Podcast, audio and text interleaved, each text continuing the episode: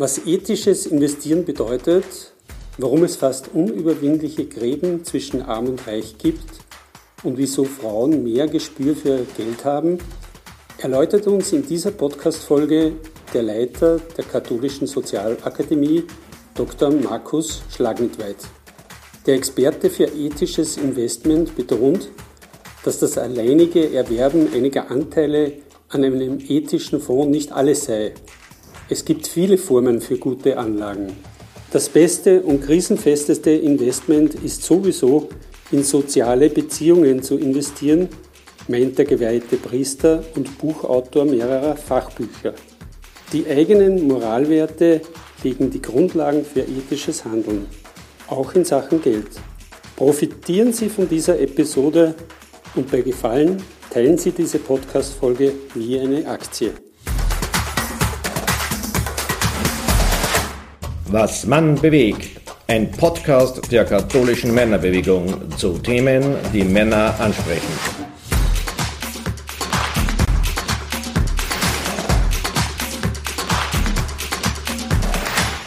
Herr Dr. Markus Schlagnitweit ist Direktor der Katholischen Sozialakademie Österreichs.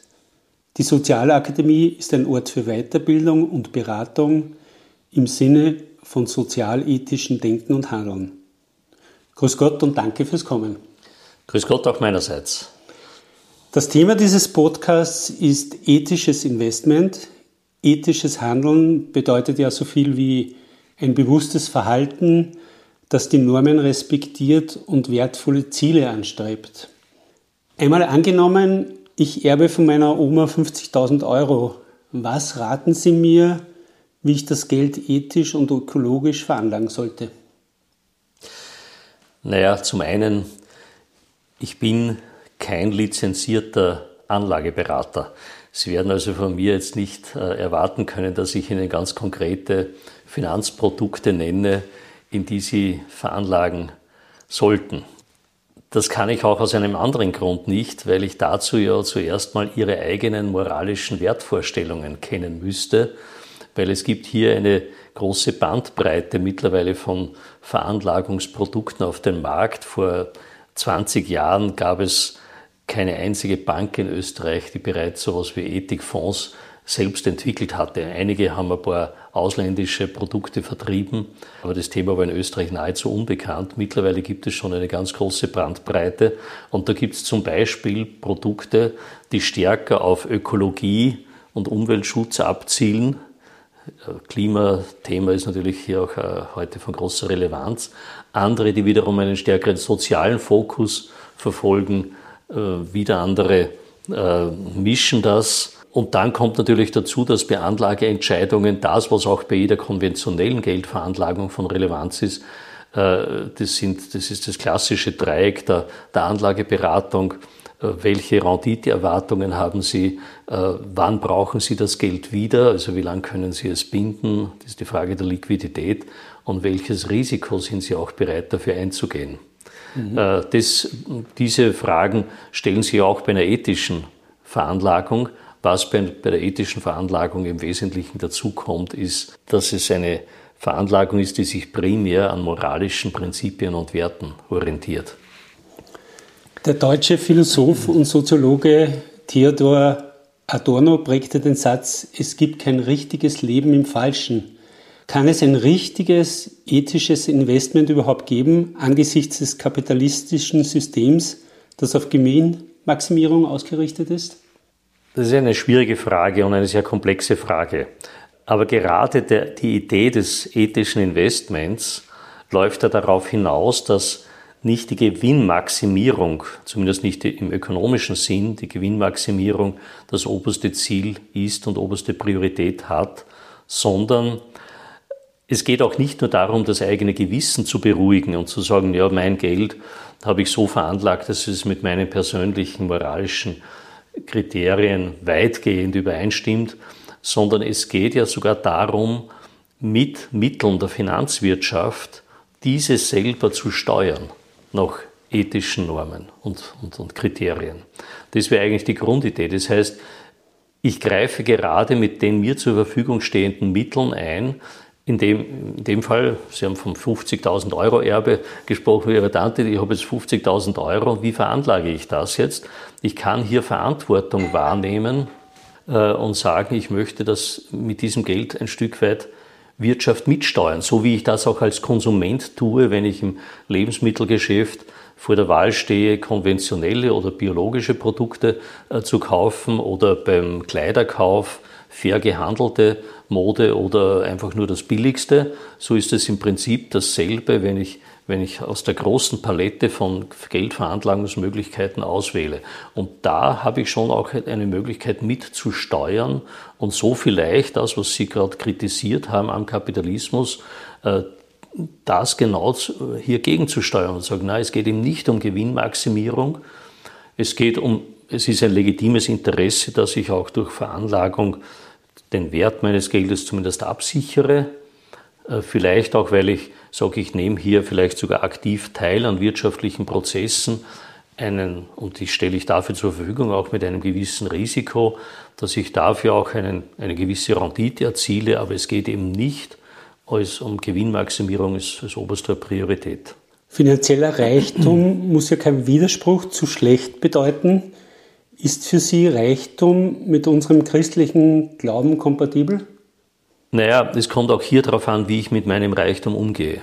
Wenn ich ihn ausschließlich im Sinne eigener Interessen verfolge, äh, wenn es mir nur darum geht, meinen Reichtum noch zu vermehren, dann, ähm, dann würde ich das mit schwer in Einklang zu bringen sein mit christlichen Moralvorstellungen.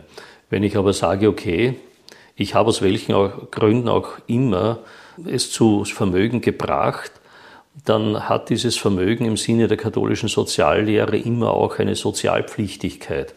Das heißt, ich habe damit eine größere Verantwortung gegenüber der Gesellschaft äh, als ein Mensch, der wenig zur Verfügung hat, der vielleicht das, was er verdient, braucht, um überhaupt sein alltägliches Leben bestreiten zu können. Das ist ein ethischer Grundsatz, ein größerer Handlungsspielraum hat automatisch auch eine größere moralische Verantwortung zur Folge.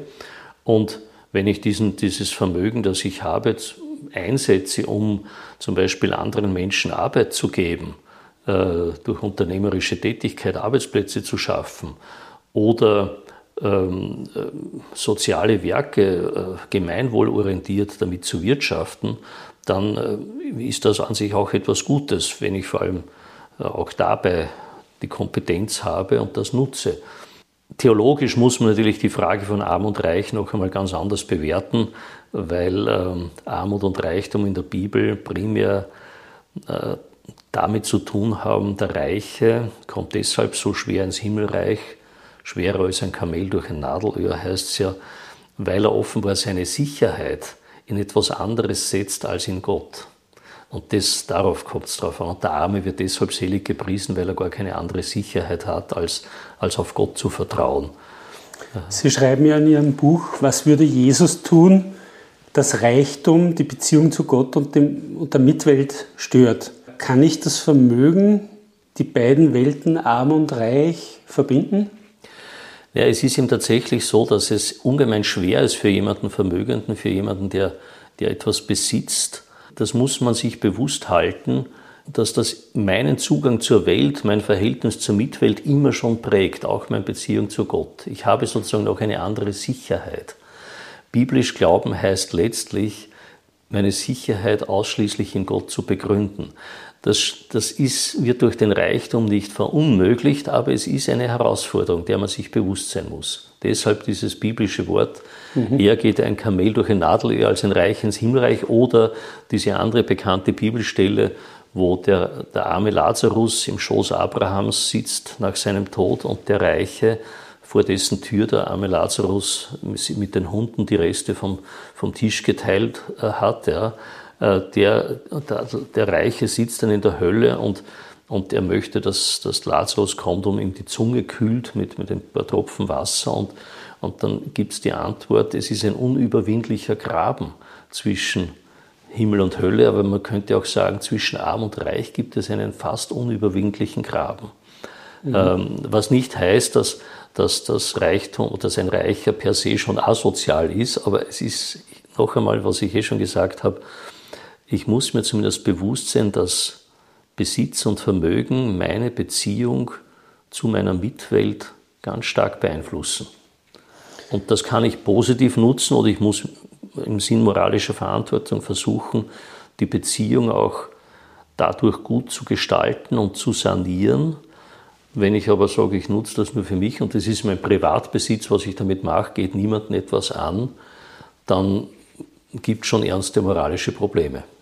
Wie ist die Abkoppelung zwischen Finanzmarkt und Realwirtschaft auf dem Hintergrund unserer katholischen Soziallehre zu sehen? Das ist ein ganz gravierendes Problem. Allerdings würde ich davor warnen, die Finanzwirtschaft per se von der Realwirtschaft abgekoppelt zu betrachten. Äh, die Finanzwirtschaft in ihrem ursprünglichen Sinn hätte ja eine, eine immens wichtige Dienstfunktion für die Realwirtschaft, indem sie eigentlich eine Art Vermittlerfunktion einnimmt, nämlich das Geld von jenen, die Vermögen besitzen und mehr haben, als sie für einen unmittelbaren Bedarf selber brauchen, jenen zur Verfügung stellen, in Form von Krediten oder Anteilscheinen und dergleichen, die Geld benötigen, um überhaupt wirtschaftliche Aktivitäten entfalten zu können. Also das wäre der ursprüngliche Sinn von, von Finanzwirtschaft. Mhm. Menschen auch ja. die Beteiligung an Wirtschaftsprozessen zu ermöglichen, beziehungsweise äh, Menschen, die überhaupt äh, Wirtschaftsprozesse zu ermöglichen. Also auch, dass sie sie selber starten können. Das Problem in der modernen Finanzwirtschaft ist, dass es hier eine Unmenge von Instrumentarien gibt, die sich völlig von, von, von, von der realwirtschaftlichen Wertschöpfung abgekoppelt haben und Werte einfach sozusagen Vermögen schaffen oder Werte schaffen, ohne dass dahinter irgendeine produktive Tätigkeit steckt, außer vielleicht die Fantasie der Finanzmanager, die sich halt wieder irgendwas Neues einfallen lassen. In weiten Teilen ist die Finanzwirtschaft heute ein reines Wettspiel. Sie können genauso gut ins Casino gehen. Das ist im Prinzip nichts anderes. Es gibt immer wieder neue Ausblühungen. Das jüngste Phänomen ist für mich die ganze Bitcoin und beziehungsweise die, diese, diese äh, Blockchain-Währungen. Das ist ja vielleicht das Stichwort. Eigentlich, welche Kriterien werden angelegt, um ein Investment als ethisch zu bezeichnen? Naja, ich muss mich immer fragen, wenn ich mir eine Rendite erwarte von meinem Investment, wie kommt diese Rendite zustande? Und ist die Rendite, steht die in einem einigermaßen real, realen Verhältnis zu dem, was hier an realen Werten, an Mehrwerten geschaffen wird? Oder ist es ein rein spekulativer Gewinn, weil hier, äh, ich nenne jetzt als Beispiel den Wohnungsmarkt, es gibt momentan unglaublich viel Geldvermögen. Es gibt eine große Skepsis aufgrund auch der niedrigen Zinsen auf den Finanzmärkten. Äh, ist die reine Geldveranlagung am Finanzmarkt eher schwierig geworden, auch sehr instabil aufgrund verschiedener Krisenerscheinungen. Also was tun Vermögende? Sie gehen jetzt alle in Immobilien. Und es werden zum Teil in unseren Städten mittlerweile Hochhäuser gebaut, die zumindest zu dem Preis, zu dem sie dann, dann verkauft werden, äh, die Wohnungen oder die Büroräume, die kein Mensch braucht oder sich keiner leisten kann. Das Geld wird dort veranlagt, immer in der Hoffnung, ich kann es vielleicht auch noch teurer verkaufen, irgendwann einmal diese Immobilie. In Wirklichkeit habe ich den Eindruck, das sind Blasen, die, die hier entstehen, die irgendwann auch zusammenkrachen. Gut, das ist das Problem der Vermögenden, die dort glauben, ihr Geld sicher veranlagt zu haben. Aber was geschieht? Es werden die Wohnungspreise insgesamt in die Höhe getrieben. Ähm, für Menschen, die, die, die angewiesen darauf, die also noch keine Wohnung haben und nicht wie manche andere zehn Wohnungen haben. Also Vor allem für junge Familien. Für junge Familien, für genau. Menschen, die einfach ein Obdach brauchen, ja, sind oft die, die Immobilienpreise dadurch schon, schon äh, unleistbar. Wäre da eigentlich ein staatlicher Eingriff, sagen wir mal, in der Regulierung sinnvoll? Äh, das wird auch diskutiert. Äh, in, in Berlin äh, habe ich gehört, ist jetzt gerade eine, eine Volksabstimmung sogar im Gange, wo, wo tatsächlich ähm, übergroßes Wohnungsvermögen sozusagen sozialisiert werden soll. Weil, weil da geht es um menschliche Grundbedürfnisse, aber es steht, und auf der anderen Seite um reine Spekulation, die dazu dient, das Vermögen sicher zu parken oder sogar noch zu vermehren. Da wird aber deswegen wenn nur Häuser geschaffen werden, die dann keiner bewohnen kann. Äh, ich habe mal einen Artikel gelesen vor kurzem, da steht, wir, heißt, wir bauen dunkle Städte. Es wird gebaut auf Teufel komm raus. Gerade in Österreich ist das Thema Bodenverbrauch auch noch ein Thema. Ja. Aber eigentlich nicht, um hier tatsächlich Wohnraum zu schaffen, sondern um das Geld sicher zu veranlagen. Zu spekulieren. Zu spekulieren ja. auch, ja. Also das ist ein, ein, ein, Grundproblem. Und wie gesagt, wenn heute zum Beispiel der Großteil, der weitaus größte Teil des Wertpapierhandels auf den Finanzmärkten dient ja nicht dazu, wirtschaftliche Unternehmungen zu finanzieren, sondern das, da wechselt sozusagen die, Eigen, äh, die, die Wertpapiere nur ihren Eigentümer. Aber das sind ja bereits ausgegebene Aktien, äh, und dergleichen. Das ist vielleicht das Stichwort. Die KMB als Männerorganisation hat ja auch äh, investiert als Miteigentümer in die EZA Handelsgesellschaft. Mhm. Für unsere Hörer, EZA bedeutet Entwicklungszusammenarbeit, also in einer Firma in Köstendorf bei Salzburg. Wie könnte man das Bewusstsein für dieses Thema bei unseren KMB-Mitgliedern noch mehr schärfen? Oder gibt es vielleicht so Best-Practice-Beispiele? Mhm. Zunächst einmal möchte ich betonen, wenn wir von Ethikinvestment sprechen, und da haben Sie ein wunderbares Beispiel jetzt gebracht mit EZA-Beteiligung. Ethisches Investment bedeutet nicht nur irgendeinen Fonds äh, zu erwerben oder Anteile an einem Fonds, wo halt Ethik draufsteht, äh, sondern es gibt viele Formen des ethischen Investments. Ich nenne andere Beispiele.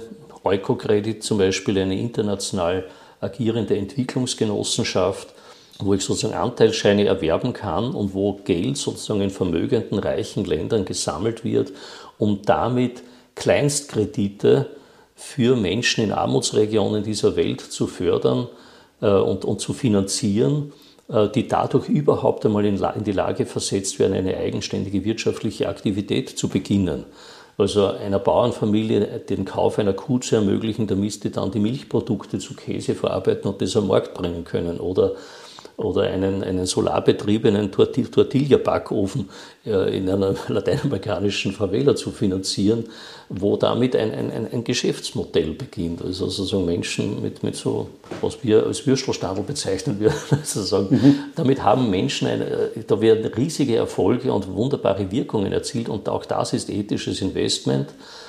Oder in, äh, um, um zur, Klima, zur, zur, zur Klimawende, zur Energiewende beizutragen, hier zum Beispiel in Photovoltaik, Solarkraftwerke, in Windkraftwerke zu, zu, zu investieren oder einer Genossenschaft beizutreten für, für, für biologische Landwirtschaft und dergleichen. Es gibt hier schon eine ganze Produktpalette oder auch Regionalsparbücher gibt es in einige wenige Beispiele, wo ich sage, hier wird mein Geld wiederum als Kredit vergeben in der Region zur Finanzierung gemeinwohl äh, orientierter Projekte. Mhm. Also das ist alles Ethikinvestment und äh, ich würde sogar eher, was ich raten kann, mich einfach informieren. Da gibt es mittlerweile auch über das Internet schon unglaubliche Möglichkeiten, wie man hier zu Informationen kommt. Was ich auch dringend rate, ist, nicht einfach nur zum Bankberater zu gehen, äh, zum Berater meines Vertrauens und dem einfach so, weil auch Bankberater letztlich ein Interesse haben, die müssen auch was verkaufen, die müssen auch. Meistens die äh, eigenen Produkte dann. Am besten die eigenen Produkte, die ja. müssen auch gewisse Kennzahlen da erbringen und so weiter. Und ähm, also ich würde hier schon auch zumindest kritisch nachfragen. Übrigens auch das eine neue Entwicklung. Berater müssen mittlerweile ihren Kunden, sind gesetzlich verpflichtet, zumindest über die Möglichkeit ethischer Geldveranlagung zu informieren. Da muss man auch etwas unterschreiben und nicht einfach alles unterschreiben, was einem der Berater hinlegt, sondern wirklich sagen, was unterschreibe ich. Bin ich wirklich informiert worden über solche Produkte? Das ist ein guter Tipp für unsere KMB-Mitglieder, ja. das auch zu beherzigen. Ja, viele Menschen verbinden mit ethischem Investment Geld. Jetzt meine Frage, kann man zum Beispiel das auch weiterdenken mit Arbeit? Oder anders gefragt, zählt mein Engagement für eine gute Sache auch als ethisches Investment? Das kann, man kann natürlich den Investmentbegriff sehr weit fassen. Ich sage immer, das beste äh, Investment, auch im ethischen Sinn, ist in soziale Beziehungen zu investieren. Äh, nicht nur in der eigenen Familie, sondern auch in, in, in der Gemeinde, in der ich lebe. Äh, eine gute Nachbarschaft, ein, ein solidarisches Miteinander ist wahrscheinlich das krisenfesteste Investment, das man tätigen kann.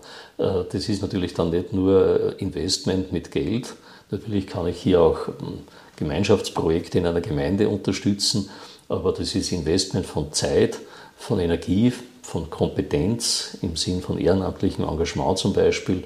Äh, das ist überhaupt, das, auch das ist eine Form, kann man sagen, von ethischem und sozialem Investment. Und ich halte das eigentlich für das Krisenfesteste, weil, weil Solidarität, Zusammenhalt in einer Gesellschaft ja gerade in Krisen besonders nötig wird. Haben eigentlich Männer ein anderes Verhältnis zu Reichtum und Geld, beziehungsweise gehen Frauen bewusster mit den finanziellen Ressourcen um? Die Erfahrung zeigt, dass es offenbar so ist. Das ist zwar nicht notwendigerweise so, aber das sind offenbar äh, uralte kulturelle Prägungen. Und das ist auch der Grund, warum zum Beispiel äh, sehr viele Entwicklungsorganisationen, also EZA-Organisationen oder auch Eukokredit mit den Mikrokrediten mittlerweile mit einer großen Mehrheit äh, mit Frauen kooperieren. Weil es, ähm, ja, das sind einfach uralte Prägungen, äh, dass, dass, dass, dass Männer sehr stark auf Prestige schauen, auf Größe und Leistung. Also man kennt das typische Beispiel, es hat sich der Nachbar einen neuen Traktor gekauft, meiner brauche ich auch einen neuen und meiner muss nur ein bisschen größer sein, ohne mich zu fragen, ob ich wirklich so einen großen Traktor brauche für meine Felder und für meinen Hof. Äh, aber es, es ist eine Frage des Prestiges. Frauen fragen meistens viel stärker, wenn sie fragen, wo soll ich investieren? Die investieren in das, was, wovon ihre Kinder auch noch was haben. Und nachhaltig. Das, nachhaltig. Das ist, ja. das ist der Gedanke von, von echter Nachhaltigkeit. Also haben da meine Kinder auch noch ein gutes Leben davon. Ja? Und, und, und die, die haben das möglicherweise stärker im Blick. Und deshalb wird tatsächlich auch in der Entwicklungszusammenarbeit heute viel stärker oft mit Frauen kooperiert, weil die hier viel vernünftiger im Sinn der Nachhaltigkeit agieren und weniger auf einen schnellen Gewinn, auf ein schnelles Prestige aus sind. Ich sage jetzt ein Beispiel, in einem afrikanischen Dorf hat ein Dorf mit, mit, mit Hilfe von, von EZA ähm, eine Lagerhalle für Kaffeebohnen äh, errichtet.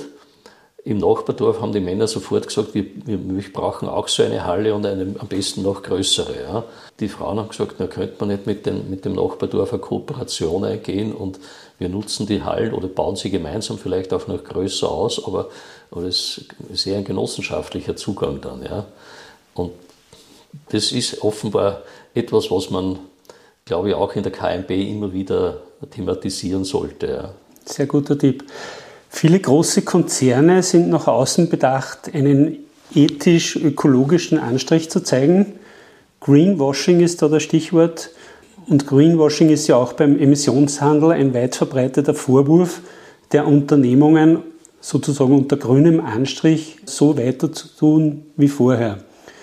Wie nachhaltig sehen Sie die Bemühungen zum Umbau unseres Wirtschaftssystems in eine nachhaltige Entwicklung oder ist es eher äh, Marketingstrategie?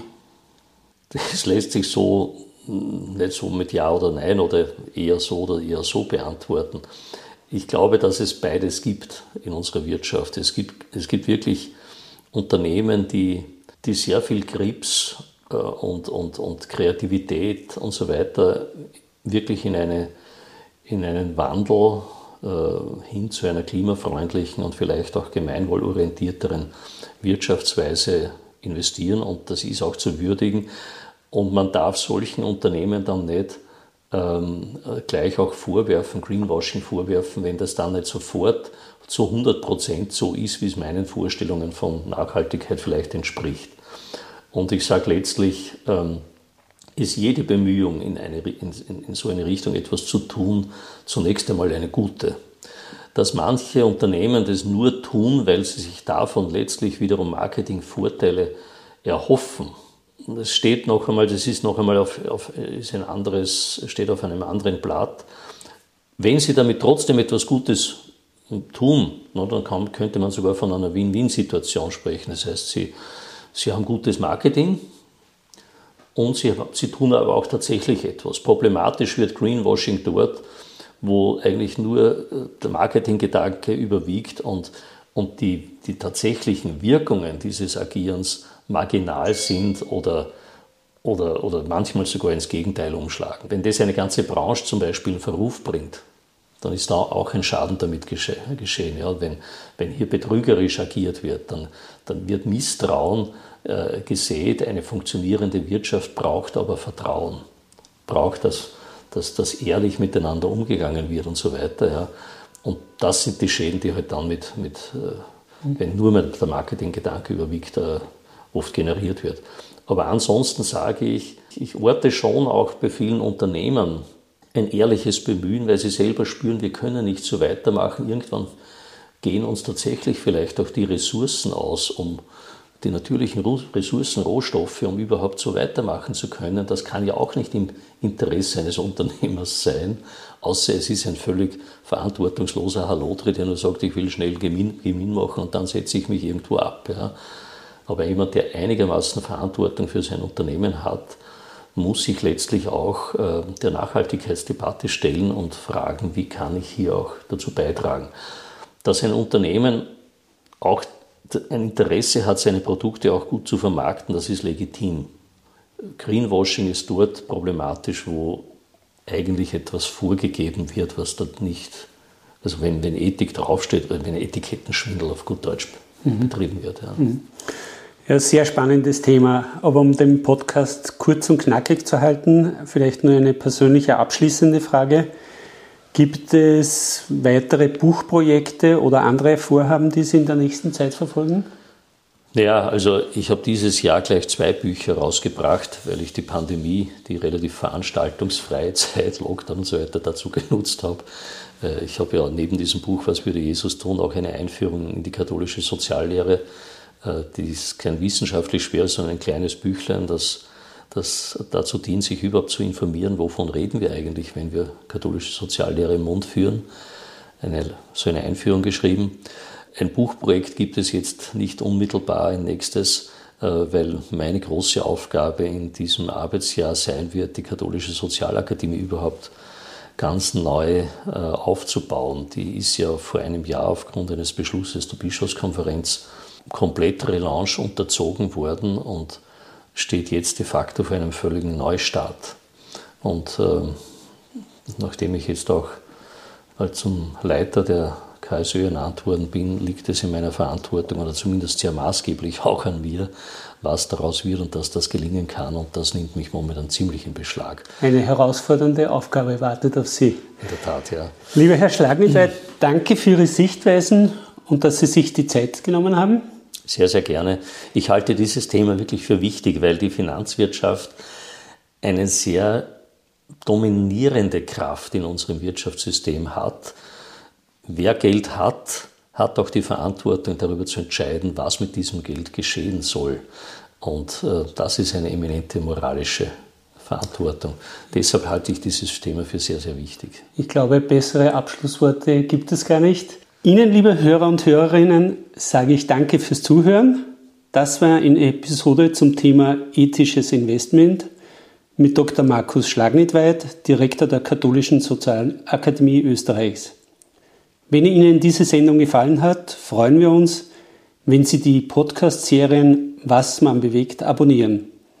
Zu hören auf allen gängigen Podcast-Suchmaschinen wie Spotify, iTunes, Amazon oder Google Podcast. Ich freue mich, wenn Sie das nächste Mal dabei sind. Alles Gute, euer Klaus Mastalier.